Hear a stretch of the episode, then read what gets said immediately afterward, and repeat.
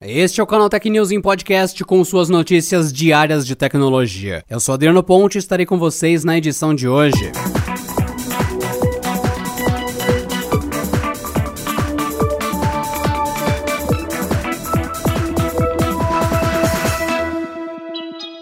A Apple finalmente anunciou seu mais novo fone de ouvido batizado de AirPods Max, desta vez com design over-ear.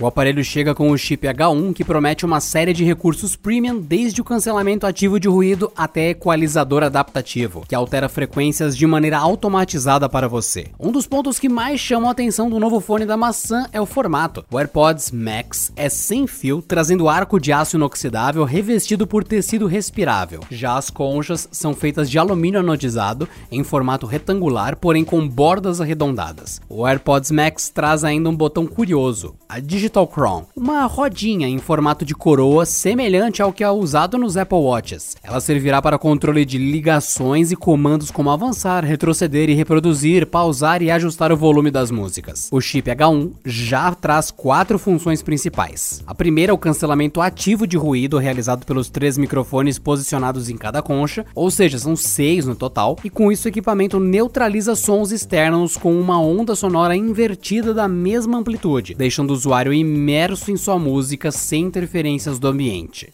O conjunto com o fone, o case e apenas um cabo Lightning USB-C, sem o carregador, chega no exterior em 15 de dezembro em cinco cores: verde, prateado, cinza, azul e rosa. No Brasil, apesar de ainda não ter data definida para chegar, o fone custará R$ 6.899. R$ 19,00.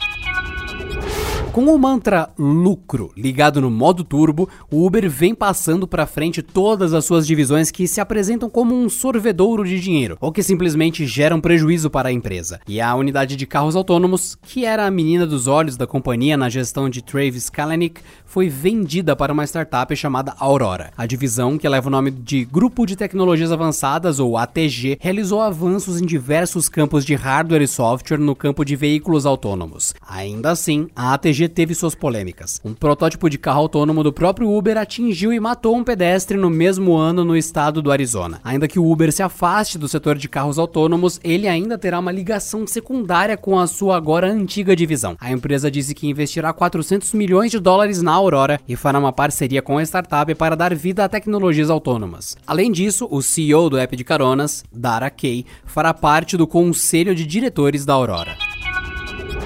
Não existe Cyberpunk 2077 de graça, mas criminosos estão usando a popularidade do jogo para oferecer versões gratuitas falsas do título e aplicar golpes em jogadores. Isso porque um levantamento da Kaspersky mostra diversos sites em diferentes línguas que prometem dar uma cópia do game aos mais desavisados. A ação funciona da seguinte forma: inicialmente, a pessoa é convidada a baixar um arquivo executável, o qual supostamente seria a versão gratuita do jogo. O programa então roda uma imagem falsa do processo de instalação do título pedindo uma chave para ser ativado. Com isso, a vítima é levada para outra página na qual precisa completar uma pesquisa, cuja conclusão resultaria numa chave necessária para iniciar a jogatina. E obviamente tudo é falso. Na tal pesquisa, o usuário entrega dados como e-mail, número de telefone, expondo informações pessoais. Ao tentar colocar a chave que recebeu após o cadastro, ele é enviado para outra página de erro para completar uma nova pesquisa. Esse ciclo se repete até a pessoa perceber que caiu no golpe. Portanto, vale lembrar, Cyberpunk 2077 é um jogo pago. Logo, caso você prefira comprar a versão digital do título, a recomendação é buscar lojas oficiais para PCs e consoles para não correr qualquer risco.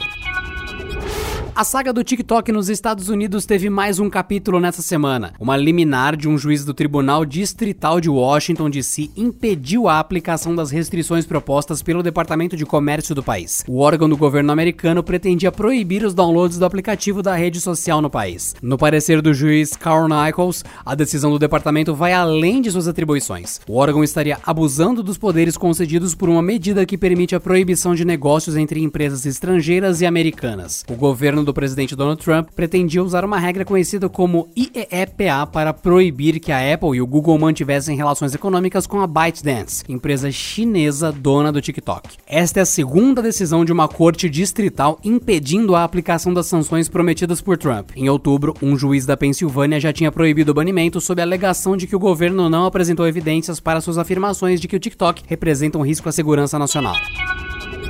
Após uma longa batalha para fazer Tenet estrear nos cinemas, o diretor Christopher Nolan surpreendeu ao ser bastante direto durante uma entrevista ao The Hollywood Reporter. Na ocasião, Nolan condenou o anúncio da Warner Media que lançará todos os títulos de 2021 simultaneamente nos cinemas e no HBO Max, o seu serviço de streaming. Segundo Nolan, abre aspas. Alguns dos maiores cineastas e estrelas do cinema da nossa indústria foram para a cama na noite anterior pensando que estavam trabalhando para um grande estúdio de cinema, mas acordaram para descobrir que estavam trabalhando para o pior serviço de streaming. Fecha aspas. Ainda segundo o cineasta, a Warner Bros. tinha uma máquina incrível para fazer o trabalho de um cineasta funcionar em qualquer lugar, tanto nos cinemas quanto em casa. E eles estão desmontando isso. De acordo com o Nolan, a Warner nem mesmo entende o que ela estaria perdendo e que a decisão do estúdio não faz sentido econômico. E até o investidor mais casual de Wall Street pode ver a diferença entre ruptura e disfunção. A decisão da Warner Media é mais uma das consequências da pandemia que causou profundos impactos na indústria cinematográfica, alterando agendas de estreias e causando perdas milionárias aos estúdios. E por hoje é só, pessoal. Nos vemos na próxima edição do canal Tech News e Podcast. Este episódio contou com o roteiro de Rui Maciel e edição de Luiz Paulino.